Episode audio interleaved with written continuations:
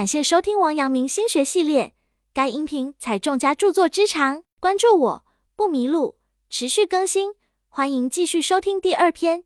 该篇具体讲解王阳明心学内容，有圣贤古训，又有当代意义和举例，一定要认真听讲或者重复去听，并充分结合自身经历和感受，这样才能够更好的领悟心学智慧。第五章孝敬心。王阳明曰。就如某人之孝，某人之弟，必是此人已曾行孝行弟，方可称他之孝之弟；不成，只是小的说些孝弟的话，便可称为之孝弟。王阳明给弟子邹守义的信说：“近来的致良知三字，真圣门正法掩藏，往年上疑未尽，今自多事以来，知此良知无不具足，辟之操舟得舵，凭栏前来，无不如意。虽遇颠风逆浪，舵柄在手，可免莫逆之患矣。”他认为治良知必须要讲孝道。对于母亲早逝，他没能奉养；祖母临终未及意见，王阳明深感伤痛，并一直自责于心。在其父去世之后，王阳明也卧病多日。人的一生难免有很多缺憾，其中最大的可能莫过于子欲养而亲不待。当有一天我们蓦然发现父母已两鬓斑白，此时才孝敬他们，我们会错过无数时机；甚至当双亲已离你远去，才幡然悔悟。却已尽孝无门，这将成为永远无法弥补的憾事。王阳明主张知行合一，强调孝也要知行合一。就如某人之孝，某人之弟，必是此人已曾行孝行弟，方可称他知孝之弟；不成，只是小的说些孝弟的话，便可称为之孝弟。他强调孝要及时的行动，将知和行紧密结合起来。孝经不起等待，生时如果不养父母，死后万事皆空。孔子给予中子欲养而亲不待，就讲述了这样一个道理。春秋时，孔子和弟子们出去游玩，忽然听到路边有人在啼哭，就上前去看怎么回事。啼哭的人叫高宇，高宇解释了他啼哭的原因：我年轻时好学上进，为了求学曾经游历各国，等我回来时，父母却已经双双故去。作为儿子，当初父母需要侍奉的时候，我却不在身边，这好像树欲静而风不止。如今我想要侍奉父母。父母却已经不在了。父母虽然已经亡故，但他们的恩情难忘。想到这些，内心悲痛，所以痛哭。人生在世，必然会经历种种痛苦的情感折磨，也在痛苦中锻炼的愈发坚强。面临悲痛，愈发能强忍声色。而子欲养而亲不待，却让人们倍觉生命中难以承受之痛。很多人总在说，等到有钱和时间了，一定要好好孝敬父母。你可以等待，但父母不能等待。在不经意间。父母渐渐变老，花点时间多陪陪父母。父母们没有太多的要求，只是想多让你陪陪。否则，当你挚爱的亲人离你而去，你在脑海中回想他们以往对你如何嘘寒问暖、呵护备至，你却只顾着打拼自我天地，忽略了关爱他们，让他们在守望你的寂寞中落寞而去。你的悔，你的痛，成为你一生最深刻的烙印，任岁月无情也抹杀不去。生孩子不易，养孩子更不易。付出的辛苦是没有当过父母的人难以理解的。古时候父母亡故，做子女的要服丧三年，这是对自己刚出生时父母耐心守候的报答。孝敬父母是每个人都应该奉行的，无论是过去还是现在。闵损，字子骞，春秋时期鲁国汶上人，是孔子著名弟子之一。闵子骞幼年即以贤德闻名乡里，他母亲早逝，父亲怜他衣食难周，便再娶后母照料闵子骞。几年后，后母生了两个儿子，但闵子骞渐渐冷淡了。闵子骞受到后母虐待，冬天穿的棉衣以芦花为絮，而其弟穿的棉衣则是厚棉絮。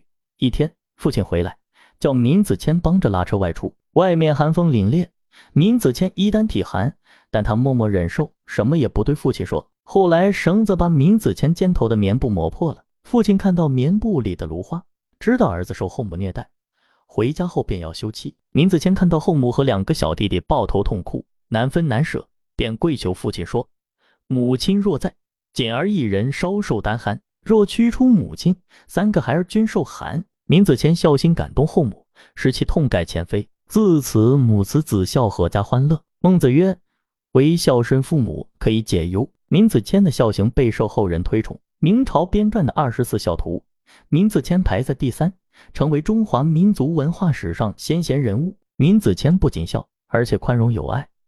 正是这些品德，使一个即将分崩离析的家庭重归于好，以自己的行为感动后母，使家庭和睦，母慈子孝，生活没有遗憾，这实在是人生一大幸事。在现代，人们对自由的追求导致了家庭观念逐渐淡漠，孝的精神也逐渐丧失。这不仅是传统文化的重大损失，也是个人品德修养的重大缺陷。今天的我们不应该只用一些时髦的理论武装自己，仿佛自己不食人间烟火，完全没有传统文化中那种踏实厚重的责任感。面对过去，新一代的我们应该继承和发扬传统文化中优秀的部分，比如平常多关怀、孝敬父母。也就不会再如高瑜一般暗自哭泣，子欲养而亲不待。王阳明曰：“父而慈焉，子而孝焉，无良之所好也。”中国有首名为《劝孝歌》的古诗：“人不孝其亲，不如禽与兽。”语言虽然很直白，但是却蕴含丰富的内涵。一个人不论他出身什么样的家庭，也不论他将来的地位有多大的变化，只要他的父母还健在，那么他就有尽孝道的义务。这也是人之所以为人的根本。试想一下。我们的父母养育我们多年，如果等到老了却享受不到应有的亲情，会多么寒心！人类一直标榜自己是万物之灵，倘若面对自己的父母都不孝敬，又有什么资格居高临下的谈论自然界中的动物呢？庄子中曾记载：“子之爱亲，命也；不可解于心。臣之事君义也，吾事而非君也。吾所逃于天地之间，是以夫视其亲者，不择地而安之。”孝之至也。孟子也讲：“孰不为是？是亲，是之本也。”而王阳明也是一个认为百善孝为先的至孝之人。王阳明三十二岁的时候，因病移居西湖，往来于南平，湖跑寺庙，见一僧人封闭于龛内打坐、诵经、念佛有三年之久，也不说话，像呆了一样。一日，王阳明就朝僧人大喊起来，僧人大吃一惊，和王阳明攀谈起来。王阳明问了他家庭的一些情况，僧人说家里还有老母亲。王阳明又询问其是否不起俗念，僧人答曰：没法不念。王阳明听了，就给僧人讲爱父母惑人本性的道理，僧人感动落泪，并离开寺庙回去奉养老母亲。古人讲求忠臣必于孝子之门，一个人对父母家庭有真感情，如出来为天下国家献身，就一定有责任感。换言之，终究是孝的发挥，就是扩充了爱父母的心情，爱别人，爱国家，爱天下。子之爱亲，命也；儿女爱父母，这是天性，是没有道理可讲的。人不孝其亲，不如禽与兽。然而，很多人通常将父母的爱视作理所当然，不懂得子欲养而亲不待的道理。直到自己也有了子女，理解了为人父母的苦心，却发现自己想要反哺回报已来不及了。北魏时，房景伯担任清河郡太守。一天，有个老妇人到官府控告儿子不孝。回家后，房景博跟母亲崔氏谈起这事，并说准备对那个不孝子治罪。崔氏是一个知书达理、颇有头脑的人。他得知情况后，说道：“普通人家子弟没有受过教育，不知孝道，不必过分责怪他们。这事就交给我来处理好了。”第二天，崔氏派人将老妇人和儿子接到家里。崔氏对不孝子一句责备的话也没说。